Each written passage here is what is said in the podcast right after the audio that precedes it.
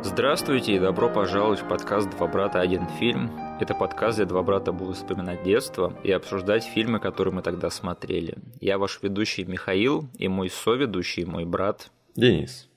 Пожалуйста, поставьте лайк этому эпизоду, нам это очень важно. Все отсылки, которые вам будут непонятны, будут прописаны в описании на ютубе. Обязательно их посмотрите. А сегодня мы с братом будем обсуждать киноленту под названием «Такси» 1998 года. И я сразу хочу сказать, что мы понимаем, что это часть большого-большого франчайза, но сегодня я предлагаю рассмотреть это кино немножечко в вакууме, чтобы как-то понять целую картину и вообще как-то по-новому ее для себя и, возможно, для некоторых наших слушателей нормально открыть. Что скажешь? Я за, причем ты вроде как мне уже немного намекнул, что материала нам от одного фильма хватит на один выпуск. Я думаю, на один выпуск нам его точно хватит. Кто знает, может быть, мы будем обсуждать следующие части, может быть, нет. Может быть, мы обсудим некоторые части на следующей неделе, а может быть, мы обсудим их когда-нибудь еще. В общем, судьба все решит. Конечно же, все-таки, я думаю, невозможно обсуждать этот фильм совсем-совсем без привязки остального франчайза и всех остальных частей такси. Но сегодня мы как раз-таки попытаемся сосредоточиться именно на вот этом первом фильме и вообще рассмотреть, что он из себя представляет как бы в вакууме. Я первое, что хочу сказать, это что почти все фильмы, которые мы с тобой обсуждали до сих пор, то есть за год с лишним, почти всех я помню, как они появились в нашей жизни. И я почему-то не могу с уверенностью сказать, как в нашей жизни появился фильм «Такси» и весь этот франчайз. И единственное, что я могу сказать, это что я помню, что мы купили две кассеты с двумя частями подряд, чтобы их смотреть. И я довольно часто пересматривал обе части в детстве. Но мне кажется, что эти две кассеты это было не первое наше знакомство с этими фильмами и с этим франчайзом. И, может быть, ты прольешь свет на этот момент, нет? А почему ты так думаешь? потому что ты был взрослее меня на тот момент. Нет, почему ты думаешь, что у нас было знакомство с этим фильмом до кассет? Ну, мы купили сразу же обе части, то есть мы бы не сделали так, если бы не доверяли mm-hmm. этой серии фильмов. Мне кажется так. Я не знаю, возможно, еще это была не наша инициатива, потому что еще один странный момент, который я запомнил про две части такси, это что это было дежурное кино для семейных встреч и для встреч наших родителей с их друзьями. Mm. То ли это было раз, и мне так запомнилось на всю жизнь, то ли это часто повторялось, что вот когда были какие-то семейные встречи или встречи у наших родителей с их друзьями, по телеку почему-то всегда ставили как раз-таки такси, такси 2 залпом и время от времени пятый элемент. Этот Люк Бессон, да, хитрожопый лягушатник просто. Я просто не... Я вот как ты запомнил, что да, кассеты у нас появились э, разом две, но ничего до этого мы не предпринимали, не смотрели, потому что я помню, как я их видел на полке, и вот как у меня появилось желание даже вот со своей стороны их купить, потому что на то ли на обложке первой, то ли на обложке второй части. А, я ее вот разглядывал, крутил, там было очень много всяких крутых слоганов и информации об этом фильме которые очень сильно тебя подталкивали к покупке. То есть про Люка Бессона, про то, насколько это хитовый сейчас фильм. Там вот такого рода вещи были написаны. Их было очень много, и они были очень убедительно написаны. Ну и еще ты, наверное, в детстве и до сих пор немножечко больший фанат э, тачек, да? Ну да. Тачек, телок и тачек, чем я. Да. А, но мне все, все равно кажется, что этот фильм и эта франшиза как-то мелькали до этих кассет в нашей жизни. Просто Может я быть. думаю, что мы э, этими кассетами мы решили как бы поставить точку в этом путешествии, так сказать, и начать новую в ней главу. Так что да, но я уже сказал, да, что я часто пересматривал эти фильмы в детстве, и они мне всегда нравились, я с удовольствием их пересматривал. И да, всегда практически смотрел их залпом, то есть что первую, что вторую часть надо было всегда смотреть э, вместе, а то было бы не то. И да, я помню, что этот фильм и эта франшиза, она породила между нами там много мемов, опять же, потому что вот этот фильм, кстати, неплохо делится на отдельные какие-то моменты, фрагменты и сегменты, да, поэтому угу. неудивительно, что э, очень многие моменты нам так запомнились. То есть там вот, э, когда Эмильен не может сдать на права, я помню, я часто угорал над этой сценой в детстве. И над многими другими. И еще надо сказать такую странную вещь, что я уже сказал, да, что я совсем-совсем не фанат культуры автомобилей и там не разбираюсь вообще в тачках. Я, если мне показать там на э, любую тачку с припаркованную на улице и попросить назвать модель, я вообще ничего не скажу, так что я, извините, это вообще не моя область. Но опять же, этот фильм до меня достучался в детстве. То есть, если Титаник это был престижный фильм, который до меня достучался, при том, что я не любил престижные фильмы, то э, «Такси» и «Такси 2» — это Титаник моего детства среди автомобильных фильмов. У тебя есть какие-нибудь теплые, приятные воспоминания, яркие, связанные с такси и такси 2 из Подожди, я нашел VHS-ку такси. Так. Я понял, почему я захотел в свое время купить ее. Ты нашел в смысле обложку, сейчас на нее смотришь? Я читаю сзади синопсис, да. Понятно, где ты это отрыл? Интернет-магия. Короче, ну знаешь, обычно сзади на кассете пишут сюжет фильма. Так. Так вот, там этот блок, он поделен на две части. Наверху где-то 25% занимает сюжет, ага. а снизу 75% его как бы распиаривание этого фильма. И там такой текст, который вот я сейчас читаю, такой, блин, я уже готов купить эту кассету. Я сейчас как э, Рич из Red Letter Media буду зачитывать. Давай. Режиссер Жерар Перес прославился съемками автогонок и рекламных роликов скоростных автомобилей. Сценарий к фильму написал культовый европейский режиссер Люк Бессон – Итогом их совместной работы стал самый кассовый боевик Франции за всю ее историю. Ирония, юмор, приключения – все это с бешеной скоростью проносится перед вашим взором, вовлекая в крутой круговорот сюжета, а безостановочное действие заставляет испытать экстремальные перегрузки, даже если вы сидите дома в удобном кресле.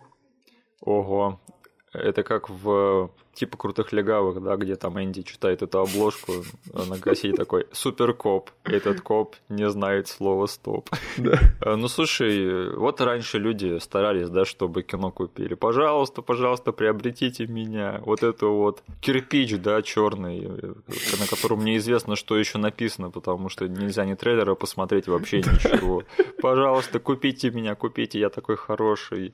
Я столько всего сделал и успел сделать. Ну, слушай, сработало сработало. Я вот реально запомнил из детства покупку только благодаря тому, что я вот в свое время прочитал, ну, взял покрутить эту кассету в магазине, угу. прочитал и понял, что, блин, я хочу это смотреть. Понятно. А еще какие-нибудь воспоминания есть теплые, нет? Конечно, но я так, в общем, после вот этого просмотра задумался. У нас в детстве в основном в VHS коллекции были какие-то голливудские фильмы. Да. А, если там был другой кинематограф из другой стороны, то скорее это все-таки была Франция какая-то. Ну, в общем, все фильмы, которые спродюсировал Люк Бессон. Да, не так часто, но все-таки проскальзывали вот такие иностранные фильмы, это была Франция. И это вот наш был, знаешь, такой э, наше окно в какой-то другой кинематограф, что ли. Да. И я всегда с каким-то странным интересом посматривал на эти фильмы. Мне вот было интересно. Возможно, именно благодаря этому интересу у нас появлялись и более худшие фильмы в коллекции. Вроде каких-нибудь Бельфигоров или еще какой-нибудь чухни. Эй, я не позволю тебе так говорить про великий фильм «Бельфигор. Призрак Лувра», где люди не могут спастись от э, призрака, потому что они не могут перестать ходить в музей, блин. Именно вот благодаря этой тяге, там, не знаю, раз в полгода увидеть не голливудский фантастический фильм. Я относился всегда к таким фильмам, как «Такси», как «Такси 2», вот этот Бельфигор чертов, как к какому-то необходимому злу, что ли. Угу. Я такой, я устал уже от Голливуда, мне нужно что-то экзотическое. И «Такси» э, очень, не знаю, удивил меня, потому что я, когда его включил, я не заметил какого-то сильного, сильной просадки в качестве или чего-то такого отталкивающего, что обычно случается с европейским кинематографом. Да. Особенно, когда его смотрит ребенок. Но это же Люк Бессон, мне кажется, его такой штамп одобрения. Потому что я уже говорил, да, что Люк Бессон это французский Тимур Бекмамбетов, который вот у нас Тимбек, он э, привел угу. наше кино к голливудскому стандарту, ну, по крайней мере, на уровне картинки какой-нибудь. А Люк Бессон сделал то же самое с французским кино. И еще надо сказать, что, слушай, я сейчас, конечно, возможно, антагонизирую часть наших слушателей, а возможно и нет, но я до сих пор не очень большой фанат типичных французских фильмов, которые все, мне кажется, сняты на очень-очень широкую линзу. Вот как только мне кто-то просит описать э, типичный французский фильм, как и минимум из моего детства, потому что сейчас я просто их избегаю. Да. Возможно, из-за вот этих вот воспоминаний из детства. Это действительно широкая линза, очень странная какая-то структура и тон, да. которые я так и не смог, вот, не знаю, насладиться в полной мере ими в детстве. Да. А, да, я как-то понимал, что окей, там, здоровенная часть э, населения Земли наслаждается этим юмором и вот этой вот манерой съемки, но это почему-то не стало вот моей вещью. С другой стороны, такси еще сильнее мне сказала, что парень, есть вещи, которые французские, но они не такие странные. Да, я считаю, что для меня инкапсуляция французского кино. Это на всю жизнь. Это будет фильм «Город потерянных детей», кажется, он так называется. Бля, я его так и не смотрел. Говорят, это какой-то французский бартоновский фильм, да? Что ну, по стилю. Это фильм того перца, который снял «Чужой 4» и «Амели». А, Жан-Пьер Жене. точно. Или Жене. В общем, этот фильм «Город потерянных детей», он на всю жизнь наставил на мне отпечаток. Э, то, как выглядит в моем представлении французское кино. Я до сих пор не смог смыть этот образ у себя изо рта и из башки тоже. И мне в детстве этот фильм не понравился. Я пытался его пересмотреть, он мне тоже не понравился. Не потому, что он плохой, он просто он он такой стрёмный. Я понимаю, что, скорее всего, это очень-очень субъективное восприятие, и не все французское кино такое. И я думаю, что в будущем еще у нас какие-то французские фильмы будут появляться, которые будут вот исключением из нашего правила. Я сижу и вспоминаю вещи, как вроде Астерикса и Обеликса. Астерикс! тоже, тоже. Я уж молчу про Астерикс и Клеопатру, да, то есть, которые, ну, совсем-совсем американское кино, Да. почему-то из Франции. Там даже, господи, песню Джеймса Брауна врубают, которая во всех американских комедиях тех времен была. Мгм.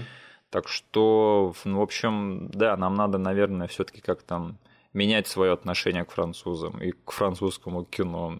Мгм. И знакомиться не только с их комедиями, да, но и с какой-нибудь там новой французской волной, с их драмами и так далее и тому подобное. Мгм. Но мне почему-то все равно не хочется. Какое-то такое отталкивающее чувство от кинематографа этой страны. Я извиняюсь, я не могу ничего с собой поделать. И вообще у меня такое восприятие обо всем кино Европы. Я хочу смотреть только азиатское, русское и американское кино. Вот, извините, все. Ну, блин, иногда ты натыкаешься на какое-то исключение из этих правил, вот из твоей установки на французские фильмы или там европейские.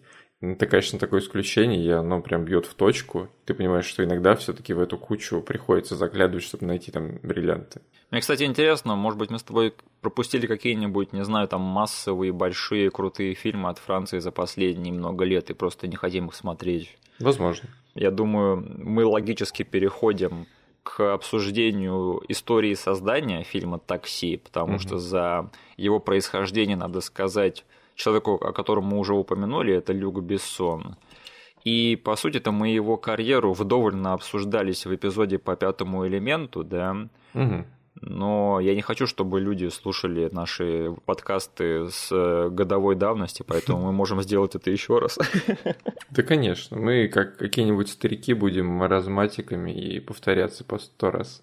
Ну, вкратце надо сказать, да, что, опять же, это очень-очень прорывной человек для Франции своего времени, но который не снимал хорошего кино уже около 20 лет. И, судя по всему, он так и не собирается этого делать, потому что его вот как бы возвращение к истокам, да, которое вышло э, позапрошлым летом уже, это фильм про эту шпионку, опять же, атомная блондинка, только французская. Мгм. Опять же, это какое-то дерьмо получилось, так что я Люка Бессона уже записал, как бы, точнее, я списал его со всех счетов, если честно. Но для своего времени, конечно же, очень-очень прорывной деятель кино не только французского, но и мирового. Мгм. И, кстати, самое интересное, что надо сказать, это что вот смотри, у тебя же, наверное, есть такое впечатление, да, что Люк Бессон это не только большой режиссер, но и очень-очень большой продюсер. Да. Так вот, ты знаешь то, что вся его вот эта вот широкая продюсерская деятельность, она как раз-таки началась именно с фильма «Такси». А, да? Да, потому что до этого он в основном продюсировал свои фильмы, которые он снимал, то есть режиссировал. Угу. А вот этот вот успех фильма «Такси», всей этой франшизы, он повлек за собой очень-очень большую плеяду вот этих вот французских боевиков и комедий от Люка Бессона, угу. которые мы, опять же, обсуждали в том эпизоде по пятому элементу, какие нам нравятся, какие нет из этих вот фильмов. То есть э, я опять пошучу про то, что я обожаю фильм «Дансер», да, и нам надо будет обязательно его обсудить. Ха-ха-ха. И, в общем, да, если вот делать какую-то точку отсчета всей его продюсерской деятельности и всем фильмам, которые спродюсировал Люк Бессон, но не снял их, то все начинается как раз-таки с фильма «Такси» и с успеха этого фильма. Прикольно. Я этого, кстати, не осознавал раньше, и вот впервые как для себя открыл эту информацию. То есть, прикинь, мы, мы обязаны вот всеми этими фильмами, да, и «Перевозчику», и э, «13 району», и «Заложницы», угу. и вот всем этим комедиям, которые я сейчас не могу вспомнить. И это все э, родилось благодаря успеху такси. Ну, у него получилось, грубо говоря, с, вот, с первой попытки сделать хит, находясь не в режиссерском кресле, он подумал, круто, я могу зарабатывать деньги, просто давая талантливым чувакам да? свои наработки и свои какие-то советы давать, и все. И самое смешное, да, что этот э, Люк Бессон, он написал сценарий к такси, пока ждал, э, пока на пятый элемент выдадут деньги. То есть там затягивался процесс, и он от скуки начал писать. И поэтому появился сценарий к фильму «Такси». И сам он его снимать не хотел, но он его спродюсировал. И за относительно небольшие деньги, потому что никто не верил в этот фильм, и никто не хотел давать под него большую сумму. И поэтому его пришлось снимать на довольно-таки скромный бюджет и с неизвестными актерами, то есть он не стал брать туда звезд. И еще один тренд, который породил э, фильм «Такси», это что появились вот эти вот, эм, вот эта вот плеяда французских режиссеров, которые стали, ну, по крайней мере для меня, такими Люк Бессона заменителями. То есть это и Жерар Кравчик, который снял остальные части франшизы «Такси», угу. и Пьер Морель, который снял «13 район» и «Заложницу». Давай, скажешь ли ты имя этого чувака следующий? Э, наш любимчик, да, да. Оливье Мегатрон или Мегатон. Да, я так и знал, да. Да, да, да, да, да. Это самый многообещающий из всех этих Люка Бессона заменителей. Если вы не верите этим словам, посмотрите отрывок на Ютубе, я его сделаю в описании, ссылку на него. Из фильма Оливье Мегатор, Мегатона э, «Заложница 3», где Лиам Нисон перепрыгивает через забор. И вы поймете просто все шесть градусов гениальности режиссуры Оливье Мегатона. Да, главное попробуйте сосчитать, сколько склеек сделано в этой сцене, и пишите нам в комментариях. Да, если не словите эпилептический припадок при этом. А, да, и слушай, вот э, такси-то первое сняли не все эти товарищи, а человек по имени Жерар Перес. Который на самом деле, я всегда думал, что он ну, в детстве, как минимум, mm-hmm. до интернета, я думал, что человек, который остался с этой франшизой надолго. И как-то потом влиял на нее, но это мужик, который пришел на первый фильм, потом свалил. Так а я на самом деле всю жизнь думал, что он просто очередной Люк Бессона заменитель, да. Угу. А оказалось-то, что у него довольно-таки намного более интересная фильмография и карьера, потому что он еще в 69 году выиграл «Золотого медведя» на Берлинском фестивале. Я такой, стоп, сколько лет этому товарищу? Да он старше самого Люка Бессона, походу. И то есть у него вот была какая-то своя карьера до всего этого дела с такси. И потом у него как-то переоткрылась эта карьера, да, с такси. И он же потом еще снял один из наших любимых фильмов детства, да, ну, не любимых, но, по крайней мере, который мы смотрели в детстве. Ты видишь его сейчас на странице его, нет? Да, они разве так и назывались в нашей локализации неудержимые, да? Да, да. окей. Ты что, забыл, что когда Expendables перевели как неудержимые, да? Мы mm-hmm. с тобой такие, стоп, такой фильм уже есть. Там злодей из Блейда катается на роликах и грабит банки. Какого хрена вообще? Да, вот эти неудержимые моего детства, а не слай.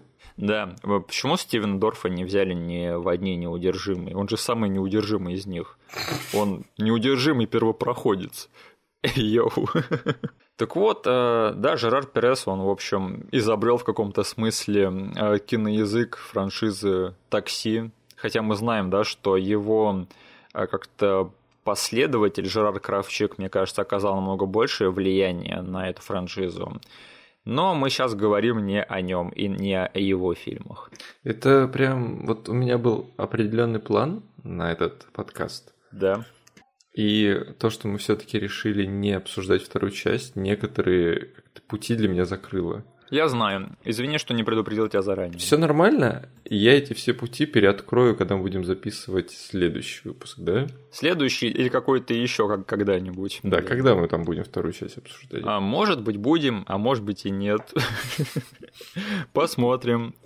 А, да, но надо сказать сейчас, что все-таки такси первый это был очень-очень успешный фильм во Франции и он породил за собой целую-целую франшизу, о которой мы уже упоминали. Угу. Слушай, я не знаю, возможно, у тебя уже открыта страница на кинопоиске, но ты можешь сказать сейчас от балды, а сколько частей в франшизе такси? Именно в французской или считать еще ремейки? Э, пока только французской. Ч... Пять? 5. Но ты почти что сказал 4. Я такой вспоминал, сколько я смотрел. Да. А потом понял, так, вроде была еще одна, которую я даже решил просто пропустить. Которая вышла всего пару лет назад, да. и которая всем очень-очень сильно не понравилась, потому что там не было ни Даниэле, ни Эмильена, ни даже... Хотя не знаю, возможно, там был этот комиссар Жибер, но я, к сожалению... Он там был. Не удосужился сам проверить, мне потому что плевать просто. И мне кажется, что вот этот вот э, темнокожий товарищ, который вечно бродит по полицейскому участку, да, с магнитофоном, он тоже туда перекочевал, я видел. Он тоже был в пятой части, да. Да, как его? Элейн, да? Да. Вот, мой любимый персонаж из э, серии фильмов «Такси» просто. Он всегда крает для меня каждый фильм, в котором он появляется. Обожаю его. И самое забавное, что «Такси» — это не только популярная франшиза во Франции, но и супер популярная в России, потому что ты видел, да, что Сами Нассери пару лет назад даже Курганту приезжал на интервью. Угу. Вот это да.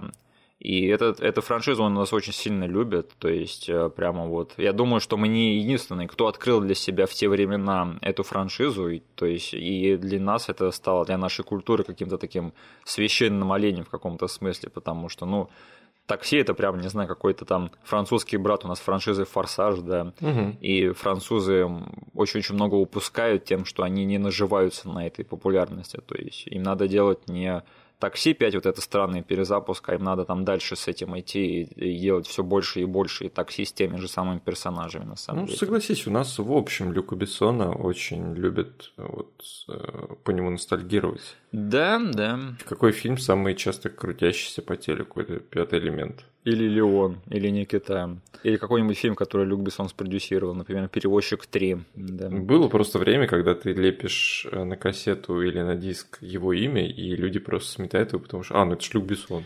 Интересно, сколько из них, э, из этих фанатов осознают, э, когда Люк Бессон по-настоящему снимал и режиссировал хороший фильм. То есть мне кажется, что люди об этом-то не, не говорят, к сожалению. Мне кажется, есть здоровенная пачка людей, которые думают, что «Такси» срежиссировано Люком Бессоном. И многие другие фильмы, которые он спродюсировал, наверное, тоже считаются как «снял Люк Бессон». Да, человек, который снимает по 50 фильмов в год. Мне кажется, люди видят там фамилию или имя там Жерара Кравчика, да, или Оливье Мегатона, и у них просто подсознательно считывается Люк Бессон. Ты какой-то француз, наверное, Люк Бессон. Ох, э, бедные французы, да. Просто французское кино, оно на самом деле очень-очень такое богатое, широкое и насыщенное, но на международную арену почему-то в массовом плане выбился только один Бессон. Это и хорошо, и плохо, на мой взгляд. А, но самое интересное, что в Штатах эта франшиза не очень популярна. То есть я ни разу в своей жизни не слышал ни от одного американского критика и англоговорящего вообще хоть слово про фильм «Такси» или про остальные его части. Да. Но они все равно почему-то сняли ремейк его, да, то есть в 2004 или 2005 году что-то такое было. Угу. И да, слушай, вот этому фильму повезло, да, что тогда не было ни твиттеров, вообще ничего, потому что тот фильм это просто охотницы за привидениями своего времени. Потому что они там вместо Самины Сери на главную роль взяли афроамериканку Квин Латифу, да. Этот фильм был очень-очень плохой, и там были странные решения приняты. Но этот фильм, конечно же, э, уклонился от очень-очень большой пули, на мой взгляд, потому что сейчас бы к такому фильму отнеслись э, как-то с намного большим презрением массовым. Хотя, мне кажется, что все таки американцам-то плевать все таки на франшизу этих такси, да, угу. поэтому такой реакции все равно бы не было. Но вот французам бы, я не знаю, наверное, бы не очень хорошо к этому отнеслись. Ну да, мне кажется, был бы тогда Твиттер, они такие подумали, блин, это просто отстойный фильм. Да. Потому что никто ничего не знал про Даниэля и Эмильена. На самом деле, если бы тогда были Твиттер и социальные сети, то французы бы, скорее всего, лояльно отнеслись к этому ремейку, потому что они довольно прогрессивная страна. А вот где по-настоящему возненавидели бы ремейк «Такси» с Квин Латифой в главной роли, это в России. Вот тут бы поднялся просто такой бунт, и мы бы захватили Капитолий. Да, только чтобы остановить ремейк «Такси» от его выпуска. Если что, этот ремейк был очень-очень плохой, я его даже пытался как-то посмотреть и посмотрел только половину, наверное. Это кошмарное кино, хуже, чем все э, фильмы из серии «Такси» основной, который я смотрел. Mm-hmm. Да, да. Я бы лучше посмотрел «Такси 4», если честно. Я помню отголоски э, того хейта да. в отношении этого фильма у нас в прессе, потому что мы с тобой читали киножурнал «Телезритель» петербургский, да? Э, был главный воспитатель нашего с тобой киновкуса. Да, его инструментом в виде пяти звездочек. Слушай, почему мы не приняли к себе эту систему и не оцениваем э, наши фильмы, которые мы обсуждаем по этой системе? Мне кажется, мы предатели этого да. идеологии этого журнала. Ну, подожди, в каком-то смысле ты до сих пор это делаешь на этой, на этой площадке, где ты фильмы в список забиваешь? Там же пятизвездочная система. Letterbox? Да. Да, я рад, что хоть где-то я, в общем, нашел эту отдушину. Вот я помню, что там, а, когда только вышел этот фильм в кино, я читал рецензию. Да. А, помнишь, там сидели два человека с одной фамилией, женщина и мужчина, обозреватель Чекулаевы? Да. Вот, кто-то из них, кажется, написал, и он просто в пух и прах разнес этот фильм, прям по деталям сравнивая его с оригиналом. И одна строчка мне прям вот впечаталась в мозг, это то, что они заменили элегантное Peugeot на пошлый желтый Форд. А еще я помню что в той же рецензии, что они заменили Милягу Эмильена на да, макрогубого да, идиота Джимми Феллона. Я даже не знал, кто такой Джимми Феллон. Да кто его сейчас знает? Ладненько, а тогда тут надо сказать, что такси это фильм про Даниэля, э, любителя поводить тачки, побомбить по Марселю. И он что-то типа Доминика Торетто среди марсельских э, развозчиков пиццы, я так понимаю, да. У них там целая какая-то организация, то ли подпольная, то ли нет. Они там устраивают парады, гоняют вообще. У них своя сеть какая-то развозчиков Просто пиццы. Есть очень добрый, классный мужик, который делает пиццу. Да. И банда на мопедах, которая помогает ему все доставлять вовремя. Блин, почему сиквелы такси не про них? То есть да. почему они не углубились в этот лор, мне кажется, вот там какое-то кино свое. Знаешь, эти киновселенные, да, вот этот э, спин про вот этих развозчиков пиццы. То есть угу. тут есть основная франшиза про э, четыре колеса, надо про двухколесников было делать. Блин, звучит неплохо, даже на стадии концепта ты не заинтересовал уже. Смотри, я лучший продюсер, чем Люк Бессон, и лучший сценарист. Все сделано. Так вот, и этот э, развозчик пиццы, этот дом Торетто среди развозчиков пиццы Марселя, он решает переквалифицироваться в таксиста и берет себе суперкрутую тачку. А, слушай, тут я скажу, что, опять же, я не разбираюсь в э, машинах совсем. А, скажи, насколько сильно они сделали фантастической а, машину Даниэля в этом фильме. То есть насколько все припомбасы этого автомобиля, они ну совсем-совсем уж э, взяты с потолка. Я типа тоже не супер спец, но там смотри, у нее появляются спойлеры спереди сзади. Спойлеры? Да, спойлер. Вот, э, для меня всегда вот э, самым фантастичным элементом было то, что машина у него поднимается на каких-то штуках, да, и эти все детали выезжают откуда-то из тех мест, где в машине их хранить негде. You got the touch. You got the power. Да, трансформируется, да. потому что в итоге она выглядит реалистично, потому что ней все детали, которые ты можешь в салоне поставить. Но именно вот откуда они берутся в момент трансформации, это самый нереалистичный момент, ну и пофиг. Он не сделан так, что они из магии делаются. Слушай, а я с задницей фильм смотрел, или мы не узнаем, откуда у него эта тачка? Он просто приходит в один момент в свой гараж, и некоторыми фразами он намекает нам, что он очень давно над ней работал. А-а-а. Потому что Эмильен у него спрашивал насчет того, что машина звучит э, очень интересно, угу. и он сказал, что он копался под капотом, типа менял там стандартные вот эти заводские настройки, заводские детали. Угу. Я просто извиняюсь, я решил поностальгировать, и пересмотрел сейчас к этому подкасту этот фильм в одноголосом переводе Гаврилова. Я надеялся найти одноголосый перевод с нашей кассеты, который не Гавриловский, но пришлось смотреть в Гаврилова, потому что это единственный был вариант. Поэтому mm. он хоть и ностальгический для меня голос, да, но с переводом у него, конечно, бывают проблемы, поэтому я половину фильма, наверное, просто мимо меня пролетела в этот раз. То есть смотри, обычно ты слышишь английский и хоть что-то понимаешь. А здесь у тебя был Гаврилов плюс французский, который ты вообще не понимаешь. У меня была возможность поставить нормальные, адекватные русские субтитры и посмотреть на французском, но я решил поностальгировать, и, в общем, сейчас у меня очень-очень много вопросов осталось, я извиняюсь. И, в общем, э, он недолго работает в качестве таксиста, пока не натыкается на полицейского, потому что он ездит без прав, да, и гоняет на очень больших скоростях. И все угу. его клиенты, они катаются с таким ветерком, что после этого сразу же их выворачивает наизнанку. Угу.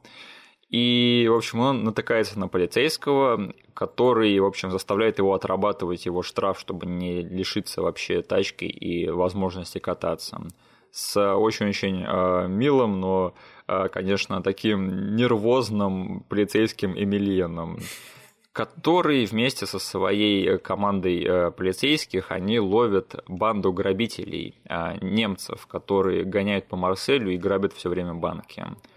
И, в общем, так как они гоняют на тачках, Эмильен логически подключает Даниэля к этому делу, потому что Даниэль намного больше разбирается в тачках, чем все полицейское управление Марселя. Ну и он, как потом выясняется, он просто думает мозгами лучше, чем все полицейское э, сообщество Марселя. То есть э, единственное, что надо, чтобы поймать эту банду грабителей, это не быть полнейшим идиотом, да, а все полицейские во вселенной такси, они как раз-таки полнейшие идиоты. И с каждой новой частью они становятся все тупее и тупее. Да, да, это просто прогрессирующая тема. Кстати, мы с тобой вроде упоминали, да, что э, французы очень-очень сильно любят стебать свою полицию. Да. И это касается не только фильмов Люка Бессона, которых он спродюсировал, то есть это было... И у них же целый франчайз есть про полицейских как-то «Откройте полиция» вроде бы называется, да. Да? Да, да, там еще этот чувак из оригинальной правдивой лжи снимался. Я помню его. И то есть это далеко не черта только фильмов а, Люка Бессона, мне кажется, что вот эта вот шутка про то, что полицейские в Франции, они все тупые, да. Слушай, господи, какая франшиза? Э, жандарм же есть, господи, вот да. же главный, это тупой полицейский Франции. Э, так вот, эти э, полицейские и Даниэль, то есть конкретно один полицейский Эмилен и, и этот водитель Даниэль, они начинают работать вместе, чтобы поймать эту банду грабителей. То есть, по сути-то, совсем-совсем как-то, в, если убрать весь жир, то фильм «Такси» — это бади-фильм про полицейских. Да, ну, они тут добавили в стандартную формулу, которую мы можем наблюдать в смертельном оружии, да, что там молодое и старое поколение конфликтуют. Да. И вот у них э, на, на этом поприще возникают все смешные или не смешные моменты и интересные. Здесь они, грубо говоря, из двух миров взяли людей и заставили их работать вместе, потому что там есть интересная перспектива одного персонажа на другую группу людей, которая по ходу фильма меняется. И то же самое происходит с другой стороны. Так а есть же такой американский фильм, даже старше, по-моему, «Смертельного оружия». Mm. С Эдди Мерфи и Ником Нолти. Точно, 48 часов. Где тоже полицейский и преступник работают вместе. Да, да, да. Я, к сожалению, до сих пор не смотрел этот фильм, надо бы исправиться. Но если в 48 часах там был Ник Нолти, который старый и сварливый, да, и Эдди Мерфи, который молодой и шутливый, то тут у нас есть э, двое молодых э, людей, только один из них, он э, свободолюбивый и любит гонять на тачках на высоких скоростях, а второй он... Э, он да. не может вообще гонять. Он вообще не дружит с э, машинами. Кстати, вот это вот забавная параллель, да, что один очень любит тачки, а другой вообще не разбирается в них. Ну смотри, нет, он очень любит гонять на компьютере в них, и у него получается. Кто не любит? Но как только он садится э, за руль, у него э, паралич включается. Очень смешной причем. Но это очень классный контраст в том плане, что как они свели вот этих вот двух персонажей, которые вообще друг на друга не похожи, да, и какими характеристиками они их наделили, чтобы они друг с другом контрастировали. То есть один супер разбирается в тачках, а другой супер в них вообще не разбирается и не дружит с ними. Угу. И слушай, вот персонаж Эмильена, он бы мог вообще легко сойти очень-очень неприятным, да. Но вот этот актер, он все-таки очень хорошо работает, очень хорошо вливается в этот образ, на мой взгляд. Да, я просто изначально в этой концепции есть какой-то из них говнюк, получается, должен быть, да? Да. Но они оба, их понимаешь сразу же и того, и другого. Да. Их да. перспективу. Ну и еще, наверное, мне в детстве все-таки сказывалось то, что я смотрел и вторую часть, поэтому мне было не так э, легко ненавидеть Эмильена. Но, угу. конечно, в первой половине, если ты смотришь в первый раз, то к этому персонажу еще надо притереться. Потому что там непонятно, он злодей, он хороший или вообще какой он. Чего он заставляет этого бедного таксиста работать на полицию, если он их так не любит? Но там еще есть какой-то смешной момент, когда он едет в такси Даниэля первый раз, да, и их начинает бомбить по поводу полицейских и таксистов. Да. Да? И он там говорит, «Э, а вы видели таксистов, да, что они все мерзкие, типа крысы и доносчики, да? да. А если они женаты на консьержках, то это еще хуже. Да, да, да. Что за бред, блин, про консьержек?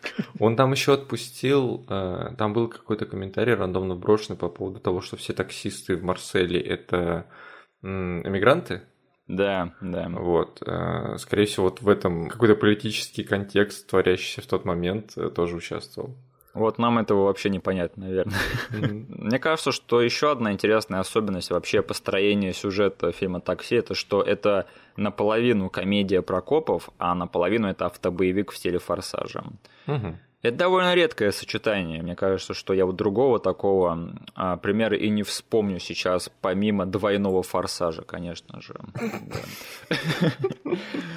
О, кстати, если Даниэль это дом Торетто франшизы такси, да, то получается, что Эмильен это Брайан О'Коннор этой франшизы. Получается, да, он еще и коп, да. Блин, какую французскую звезду надо было добавить в пятую часть, чтобы вся эта компашка отправилась грабить банк? Жерара Депардье. Конечно. Денис, я сказал французскую. Слушай, Денис, я тогда хочу тебя спросить, э, как считаешь, в чем секрет популярности этого фильма в России и всей этой франшизы, на твой взгляд? Если у тебя нет каких-то инертных мыслей, я могу помочь. Подожди, я что-то должен из себя вытащить. Мне кажется, 98 год. Да. Ты любишь тачки. Да. Какой фильм ты включишь, если хочешь посмотреть фильм про тачки? Тогда же ничего не было. Тогда даже не было фильма Мишель Вальян «Жажда скорости». Ничего не было про машины. Были только... Я помню, что в Америке в старом кинематографе начался фетиш на машины, да. но он там и остался, то есть он до нас не дошел. Вот э, то, почему потом этот э, Тарантино сделал свое это доказательство смерти, да, вот он такой омаж сделал на эти старые фильмы, вроде Булита. Да, да. Но у нас в тот момент, на рубеже 90-х нулевых, ничего не было, если ты любишь машины и хочешь это еще в кинематографе увидеть. Угу. Слушай, сколько процентов мужиков обожают тачки? Большой, наверное, да? Да. Потому что я реально чувствовал себя изгоем всю свою жизнь, потому что мне кажется, что каждый второй представитель мужского пола вокруг меня всю жизнь знал о машинах намного больше, чем я. И я всю жизнь такой думаю, блин, когда я начну тоже разбираться в машинах? До сих пор не разбираешься. Да, да, ничего не меняется с возрастом. Э, так что неудивительно, что вот эта вот франшиза, она так подхватилась в России, потому что у нас культура автолюбителей, она у нас будет здоров какая. Угу. И мне кажется, что еще все очень хотят быть Даниэлем, то есть все хотят жить такой жизнью, то есть гонять на супертачке без прав, да, и одновременно дружить с копами, и еще и постоянно оставлять их в дураках и быть умнее, чем они. Это персонаж, который очень легко находит отклик среди э, душ российских мужчин. И, слушай, странно, да, что Самин Насери, который играет Даниэля, так э, вообще лайтово вписался в этот образ и так круто его сыграл. При том, что в реальной жизни у него далеко не такой, как бы, э, легкий характер, и с ним не так легко иметь дело. Угу. Ты знаешь, да, эту тему? Ты мне, э, вот как только то ли ты прогуглил в интернете, то ли ты посмотрел, не знаю по какому поводу, но ты угу. решил посмотреть, чем занимается старый Самин Насери. Да. Я помню, ты вот тогда мне сказал, блин, с ним вообще такая фигня творится сейчас. И мы вот очень легко тогда обсудили это, и я запомнил, что он уже не тот Даниэль, что был раньше. Мы не будем это сильно углубляться, да, потому что личные жизни знаменитостей это не совсем наше дело. Угу. Но если вам интересно, наши слушатели, я оставлю все ссылки в описании. И, слушай, в общем, первое мое большое впечатление про фильм «Такси», вот сейчас, пересмотрев его, это что, черт возьми, это реально очень смешной фильм. То есть угу. я не знаю, почему я это забыл, при том, что вот очень-очень много моментов и мемов у меня осталось э, еще из детства. Но сейчас я пересматривал, и я поразился тому, как часто я смеялся в голос на этом фильме. Не знаю, возможно, потому что я просто вспоминал какие-то приятные моменты и как они оказывали на меня влияние в детстве. Но сейчас я тоже очень хорошо посмеялся на этом пересмотре. У тебя был такой, нет? Да, я эту часть сейчас воспринял даже лучше, чем в детстве, да. потому что я оценил ее сухость по отношению к другим французским комедиям. Она кажется намного более приземленной даже по сравнению с остальными частями такси. Именно. Она... Я это немножечко улавливал в детстве, и поэтому у меня первая часть немножечко особняком стояла, потому что я тогда не смог это выразить словами или там для себя сам оформить. Но сейчас я понял, что насколько это все-таки сухая французская комедия, как бы это ну, парадоксально не звучало. Да, и в детстве это производило другое впечатление, потому что мне намного больше нравилась вторая часть, да. потому что она была более такой мультяшной и несерьезной, угу. чем эта угу. часть. А первая часть мне казалась немного такой то ли неоформленной, то ли слишком сухой. Но сейчас мне, конечно же, первая часть зашла намного лучше, чем в детстве. Угу. И этот фильм сейчас для меня вообще считывается как э, пародия на, вот опять же, американские э, автобоевики 70-х и 80-х, и конкретно фильмы Майкла Манна, mm. потому что, скорее всего, так, конечно, не задумывалось. Но мне кажется, что это вот явно считывается сейчас, потому что тут все то же самое, такой типичный сюжет для этих фильмов, да, то есть полицейские ловят банду грабителей банков. Но все это как-то настолько как-то возведено в градус дурашливости, да, что от этого просто невозможно не смеяться, потому что все как-то сюжетные пункты и все сюжетные перипетии, а, связанные, по крайней мере, вот с сюжетной частью ловли грабителей, да, они все построены на некомпетентности полицейских. Угу. И то есть этот сюжет двигается только тогда, когда полицейские опять вытворяют какую-то фигню, и у них не получается поймать этих грабителей. То есть там же даже вот эта вот целая сцена посвящена тому, что они задумывают целую операцию по их поимке, потому что один из полицейских подсмотрел трюк в фильме. Да. Ну, как над этим можно не смеяться, я не понимаю. И походу спалил свою хату. Да, то есть это еще просто вишенка на торте. Э, ну, конечно же, самая смешная сцена во всем этом фильме, она крута тем, что она снята с абсолютно серьезным лицом. Я знаю, о чем ты говоришь. Понимаешь, про какую сцену я говорю, да. И эта сцена в детстве, я вот сидел, ее смотрел. Да. И я понимал, что творится что-то гениальное. Да. Но я не мог себе объяснить, почему. Не мог ни с кем поделиться, почему. Но я сидел и думал, блин, это очень смешная сцена по концепции. Но тогда мне не было ни бэкграунда того, что эта сцена выглядит как снятая для другого фильма по жанру. Да, да. Но в ней творится такая дурка, что на этом контрасте и должно вот возникать чувство вот этого странности, которое вызывает у тебя смех. То есть э, эта сцена это как будто бы отдельный короткометражный фильм внутри этого большого фильма. Точно, да. То есть там просто гениально продуман сюжет, потому что там сидят копы в засаде, да, и ждут, когда а, грабители начнут грабить банк, и чтобы схватить их. А параллельно упоминаются, что эти очень много в аэропорту какой-то охраны, потому что приехал какой-то важный политик. Приехал премьер-министр. Да. А все да. копы созваны в виде кортежей или охранников на его прибытие. И мы это узнаем от э, другого преступника, который собирается угнать машину, при том, что вокруг сидят копы, которые ждут грабителей банков. А он выходит и говорит, да все полицейские там в аэропорту, смотри, вот я угоняю машину, да, схватите меня. И там вокруг сидят эти полицейские в засаде, такой, блин, вот везучий придурок. Да, и высовываться нельзя. Да, да. И премьер-министр еще и звонит перед этим нашему шефу полиции и говорит, вы там делом заняты? Он говорит, да, мы сейчас поймаем этих чертовых немцев. И сидит, в общем, один из главных героев, Эмильен, в засаде с двумя придурками-копами, да, которые отпускают дурацкие шуточки. Один сидит на заднем сидении в засаде с огромным автоматом. А другой выглядит как отец Baby Driver а, блин. Неплохо. И они сидят там, им жарко, они все потом обливаются. И Эмильену очень надо сходить поссать. Он не может дождаться грабителей банков, когда эта операция начнется. И в самый нужный момент, когда эти грабители уже проникают в банк, да, он решает, что пришло время и выходит из тачки. И эту дверь в ту же самую секунду по ней проезжается другая тачка. И вся их, э, все их прикрытие накрывается медным тазом. Угу. Что происходит? В общем, там именно в этот момент мимо проезжает премьер-министр со всей своей охраной и завязывается перестрелка, но не между э, полицейскими и грабителями, а между полицейскими и другими полицейскими. Посередине всей этой заварушки еще и спецназ вызывается на помощь, потому что идет нападение на премьер-министра.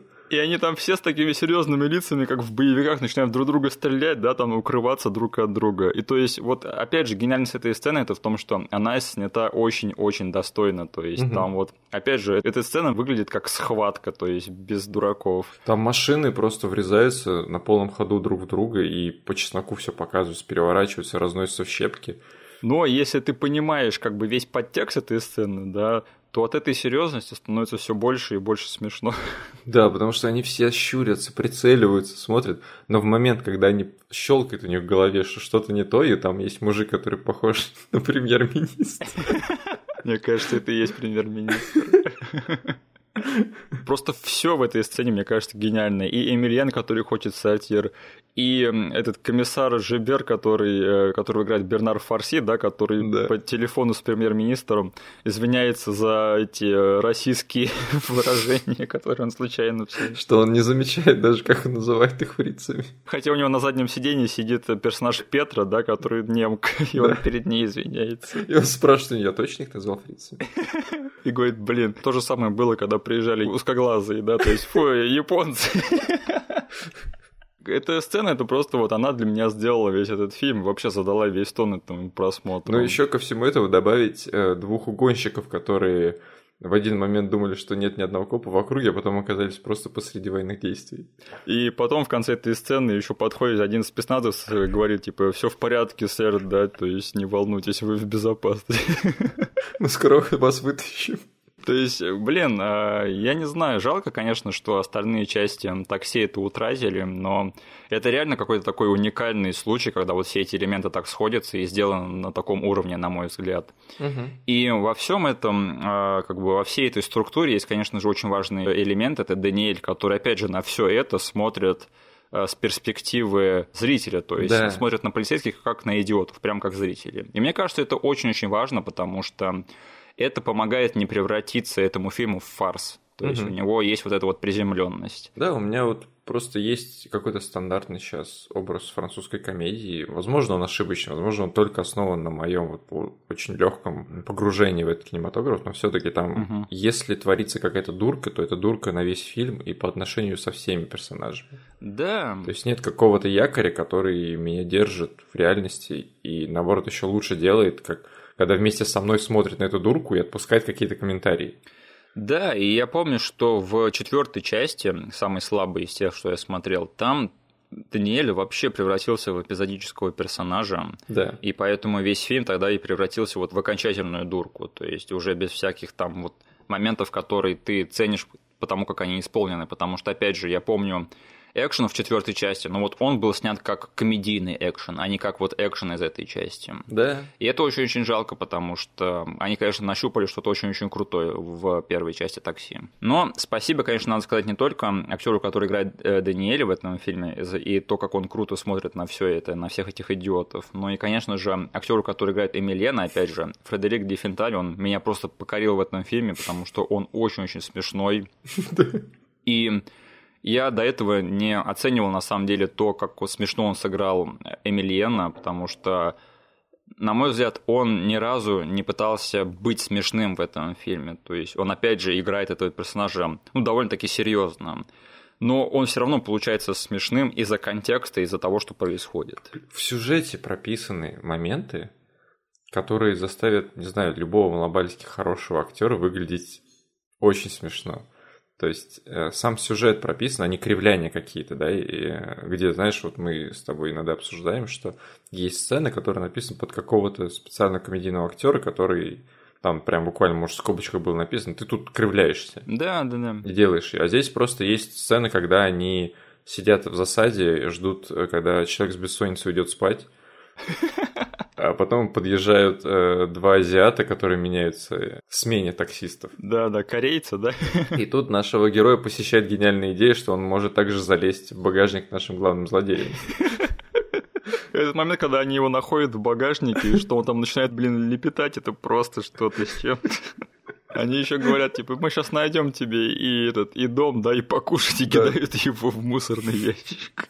Он там, нет, я очень много работать, я, я очень мало высыпаться. Не, просто он же залез к ним, чтобы спрятаться там, да. И забыл одну важную деталь. Он спрятался туда, чтобы, типа, с ними проехать куда-то, да. Да.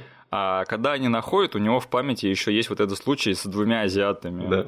И он решает прикинуться их таксистом, что он да. залез не в ту тачку, потому что он сам не азиат. Что за бред, блин. Там забавно, что они приехали в магазин покупать шины, да. зашли туда, и э, этот Эмилен сразу же драпанул к ним в тачку, и Даниэль уже постфактум отпустил комментарий, идиот, куда они шины будут складываться. О, господи, ну как над этим можно не смеяться, я не понимаю. А, ну и, конечно же, вот это еще одна очень крутая сцена, это когда они приходят в салон, да, к какому-то чуваку, который эти шины продавал, да, немцам. Крюгер. Крюгер, да. И у них там же завязывается перестрелка с этими чуваками. И там самое забавное, что этот Эмильян достает целых два пистолета и начинает шмалять во все стороны.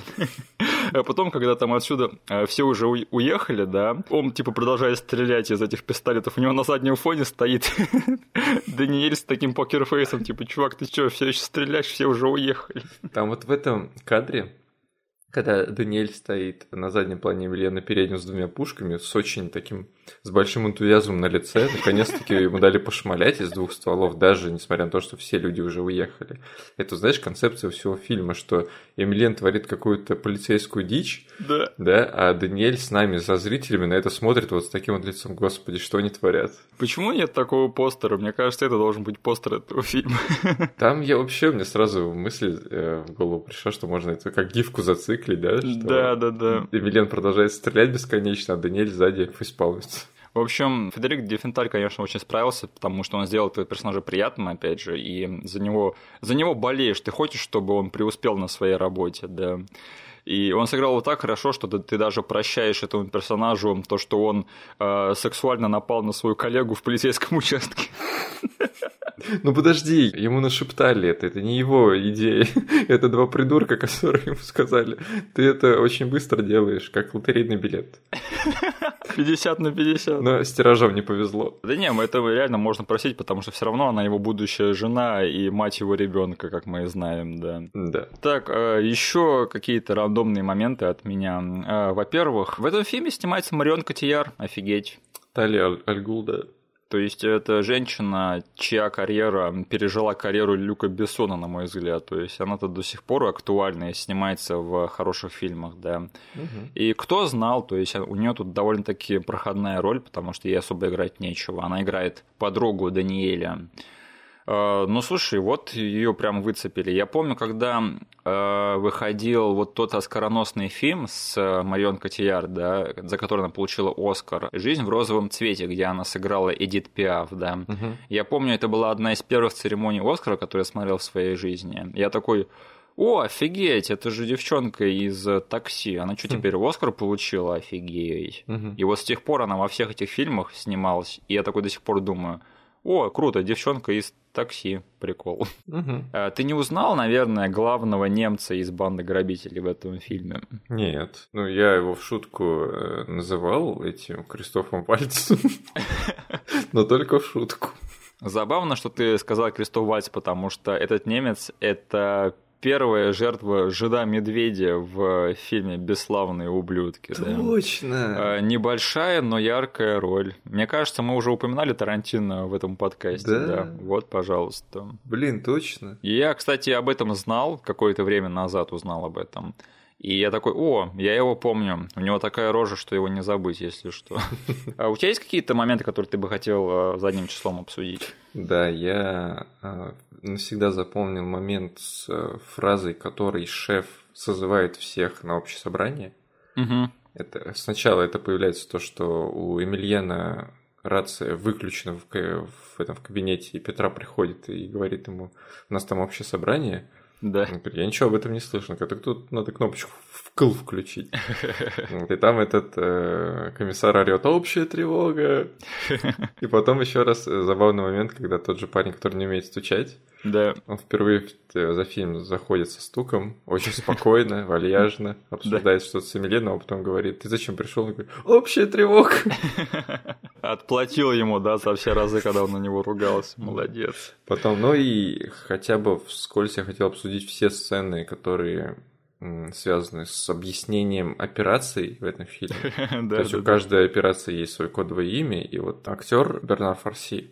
Да. Не знаю, может быть, вот у меня пока что все следующие части, они не так свежи в памяти, но ты там примерно сказал, что они более такие мультяшные, более комедийные, да? Да, да. Здесь вот эти вот брифинги, они реально сняты вот по манере съемки как серьезный фильм. Да. Но сам Бернар Фарси несет там такую чушь. Да, да. То есть про всяких ужей, про всяких канареек, э, про дзен и прочую ерунду. Эта операция будет называться дзен. Да. То есть вот от, на этом контрасте эти сцены тоже для меня работали, потому что они были сняты как серьезная подготовка какого-то здоровенного полицейского участка. Мне, кстати, интересно, есть ли люди, которые думали так же, как мы. То есть для них, типа, первое такси не так хорошо работает, как другие части, потому что она, типа, самая серьезная. А я вот, э, да, в детстве у тебя это было более ярко выражено, да? Ты вот да. откровенно любил вторую часть. Я чувствовал, что в первой части есть что-то, что я никак не могу раскусить. Да. Но я должен продолжать ее смотреть, чтобы понять. Я вот чувствовал какие-то установленные в нее вот эти вот гениальные вещи. Да. И такой думал, когда-нибудь я их пойму. У меня была вот эта тяга к э, пересмотру этого фильма. Наконец-таки, спустя кучу лет я понял. Просто для меня не то, чтобы вторая часть была любимее, это просто для меня вторая часть казалась как-то более целостной, и угу. ее было легче смотреть мне. Да. А первая часть я ее тоже любил, но она для меня больше работала фрагментами, угу. нежели как нечто целостное. Плюс да. я хотел еще упомянуть о съемке всех погонь в этом фильме. Да, да они, несмотря на свой 20 с лишним летний возраст, да. А, все еще хорошо смотрятся. Это им удается только благодаря уникальности. Да. То есть, если взять какой-то франчайз вроде Форсажа, да. Там гонки, конечно, сняты компетентно, но у них свой стиль голливудский, который они с каждой частью там немного шлифуют, немного изменяют, добавляют дурки в виде каких-то фантастических вещей. И небоскребов. Да, то есть то, что позволяет сейчас им компьютерной графикой сделать. И сейчас вот ты смотришь фильм 98 -го года и думаешь, ну, наверное, тогда без всех этих технологий, без всего того, что сейчас кинематограф достиг, оно будет смотреться немножечко, не знаю, скучно, что ли. Но тот стиль, который в итоге ни в какую больше франшизу не ушел, вот это вот, не знаю, съемки общим планом, когда они действительно берут три быстро едущие машины, выпускают на автостраду, заставляют их лавировать между трафиком, снимают это одним пролетом с высоты полета вертолета. Да. Не знаю, оно работает для меня. Я прям вижу, что люди э, за рулем мастеровитые сидят и делают это все на натуральной скорости. Просто это снято просто и снято а, так, что ты понимаешь, что происходит. Видно, что происходит в картинке, видна угу. география всего. Да. И поэтому мне кажется, что несмотря на простоту, вот то, как сняты гонки в такси, это никогда не устареет. Угу. То есть, если ты смотришь тройной форсаж, да, то эти гонки, они уже устарели, потому что да. там все компьютерное к чертям. А вот то, как сняты гонки в такси, оно снято простенько, со вкусом и вечно. То есть это всегда будет смотреться хорошо. У меня просто вот первая мысль, как только запускаю фильм, этот фильм начинается со сцены, где едет даже не машина, а едет мопед. Да. И она снята так, что ты просто вот следишь и очень волнуешься за этого парня, который едет на такой бешеной скорости, без ускорения какого-то, вот знаешь, это частоты кадров. Да. Без ничего. Он просто очень мастеровито едет по городу, лавирует между машинами, и ты понимаешь, окей, это какой-то серьезный дерьмецо сейчас начнется. Я из детства запомнил очень сильный момент, когда я считаю до сих пор, что они снимали это без какого-то монтажа. Там есть момент, где Даниэль на своей тачке проезжает мимо двух трамваев, которые едут навстречу. Да, да, да. Не, это снято, мне кажется, вживую было, да. Да, да, да. То есть они просто скоординировали именно автотрюк так, что это снято было очень натуралистично и очень впечатляюще даже в 2020 году. В 2021, блин, надо уже начать называть. Мы еще пока не привыкли, да. Да. Нет, ты абсолютно все правильно сказал, я согласен. А мне будет интересно посмотреть, как в других частях на самом деле гонки были сняты, потому что я уже не помню. Угу. И мне всегда нравилось то, чем завершается последняя гонка в этом фильме, то есть как он обхитряет этих немцев. Угу. Это вот прямо прямо вот вишенка на торте. Это гениально, мне кажется, написано. Они причем не запалили нам, грубо говоря, последний э, штрих в этом плане Даниэля. Да. Нам рассказали про светофоры, нам рассказали про план, который там будет параллельно у полиции твориться.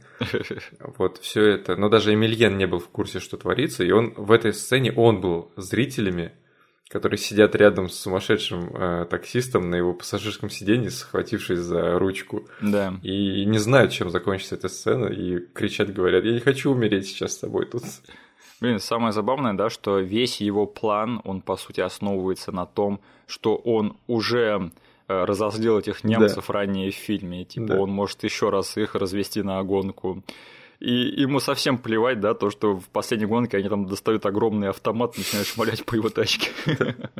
Кстати, грабители, конечно, тоже те еще кадры в этом фильме. То есть э, они любят и поржать прямо в камеру и покричать в нее. Вот этот вот э, кадр, где актер смеялся очень громко и смотрел прямо в камеру, как будто бы ломая четвертую стену, он с детства мне запомнился. Такой похожий на Леонардо Ди Каприо немец, да. Да? Да. Такой рожу не забудешь. Ладненько, тогда, Денис, я думаю, ты будешь пересматривать такси? Да, это очень хорошо сохранившийся фильм, который я наконец-таки смог его оценить по в полной мере. Угу. Вот то, что мне стучалось где-то в районе подкорки в детстве, оно наконец оформилось, и я, не знаю, понял, что этот фильм точно будет пересмотрен, но еще не раз, я думаю. Да, я тоже без проблем его пересмотрю вообще. А, я еще вспомнил, что я хотел сказать. Это что это редкий образчик фильма, которому удается делить песню с э, фильмом Тарантино. Да. Подожди, у них же первая была эта заюзная, да, получается? Или нет? Нет, ты что? Криминальное чтиво вышло в 94-м. Это было в криминальном чтиве, точно, эта песня. А ты думал? Я почему-то думал, что это из более поздних работ э, Тарантино. Она играла на титрах э, криминального чтива. Скорее всего, ее там и увидели создатели такси, mm-hmm. услышали точнее. И да, я думаю, что они сделали это так рано и успели как-то слиться со всем остальным, э, со всей остальной культурой, да, и вообще 90-х. Поэтому мне кажется, что им это можно. Угу. Но, но это довольно редкий случай, потому что, да, когда вот другие фильмы используют знаменитые э, песни из фильмов Тарантино и музыку, это, конечно, выглядит очень кринжово. То есть я Сейчас даже вот сразу вспомнил этот фильм «Атомная блондинка», да. Угу. Ты смотрел, нет? Нет. Ну, ты мне сказал посмотреть одну сцену, я ее посмотрел. Прикинь, там в начале есть сцена, где Шарлиз Терон красится и круто идет под э, Cat People Дэвида Боуи, то есть mm песня из э, бесславных ублюдков, где Шашана делает себе макияж и круто идет по коридору. Угу. То есть, ну, это же кринж, извините. Да. Так делать нельзя. Еще и такой свежий пример взяли. И точно в таком же контексте использовали. Что за бред вообще? А вот эта вот песня, как она называется, Мизерилу, кажется, да, вот это. Да, она для меня всю жизнь вот. Хотя нет, на самом деле в детстве-то я ее ассоциировал плотно с такси, конечно да. же. Это я уже потом начал смотреть криминальное чтиво, такой, о, прикол, песни из такси. У меня, скорее всего, из-за этого и вот в голове возник вот этот вот образ, что Тарантино потом где-то заюзал ее, потому что я все детство да, да, ее да. смотрел ну, и слышал в такси. Ладно, надо сделать признание. Эта песня у меня все-таки в первую очередь ассоциируется с такси, а не с криминальным чтивом. Несмотря на то, что чтиво для меня один из моих любимых фильмов вообще, из топ-5, наверное. Извини, чтиво, но такси украло у тебя эту песню. Ладненько, тогда переходим к финальной части нашего подкаста. А, во-первых, наш один э, слушатель попросил нас обсудить игру по фильму Demolition Man – я занялся небольшим ресерчем, посмотрел, как оно выглядит, потому что я ничего не знаю про эту игру. А, но выглядит прикольно. Я думаю, ты что-то хотел сказать на этот счет? У меня тоже не так много инфы об этой игре, ага. потому что на Сеге у нас с тобой ее не было. Не было. Поэтому да. мы про нее не сказали. Но у меня в классе все бредили этой игрой. Угу. То есть мне каждый раз, когда в программке этот фильм был, я там приходил на следующий день в школу обсудить его, то есть говорю, о, там опять этот разрушитель показывали, классный фильм. Угу. Со мной сразу начинали говорить на тему этой игры. Так. Мне говорили, да чё фильм? Вот игра на Сеге есть офигенная, но никто никогда мне ее не давал. Э, что я могу сказать? Э, сейчас нас ничего не удерживает от того, чтобы пойти поставить ее на эмуляторе, да. Угу. Возможно, я этим и займусь, потому что игра и правда выглядит довольно-таки неплохо, особенно для Сеги. Угу. А, слушай, а наш автопный эпизод не так уж плохо себя показал. Я думал, его посмотрят три человека. Я, ты и твоя жена. А, мне кажется, это показатель того, как много у нас все-таки преданных слушателей, совсем-совсем преданных. Так что Спасибо вам, что вы его послушали, кто написал комментарий, кто лайкнул mm-hmm. его. Нам это было приятно. Я согласен, я тоже к этому выпуску относился так вот. Ну, мы его сами как запасной план придерживали все это время, получается, да? Да, да. И он образовался сам по себе, я думал, что он и будет там с 10 просмотрами и все. А, слушай, тогда на следующей неделе у нас будет операция... Операция ниндзя. Да-да-да-да-да-да. Нет, я не могу. Я просто не, не мог себе в этом отказать. А, спасибо, что нас послушали. Поставьте, пожалуйста, лайк этому эпизоду везде, где можете. И все отсылки вам непонятные будут прописаны в описании на Ютубе. Гляньте их обязательно. А, с вами были Михаил и его соведущий, его брат Денис. Да, я не знаю, зачем я это сделал. Мы обычно представляемся в начале, что-то по наитию получилось. Импровизация. Импровизация, да. А, спасибо еще раз. Э, до скорого, до свидания. Услышимся на следующей неделе. Всем пока.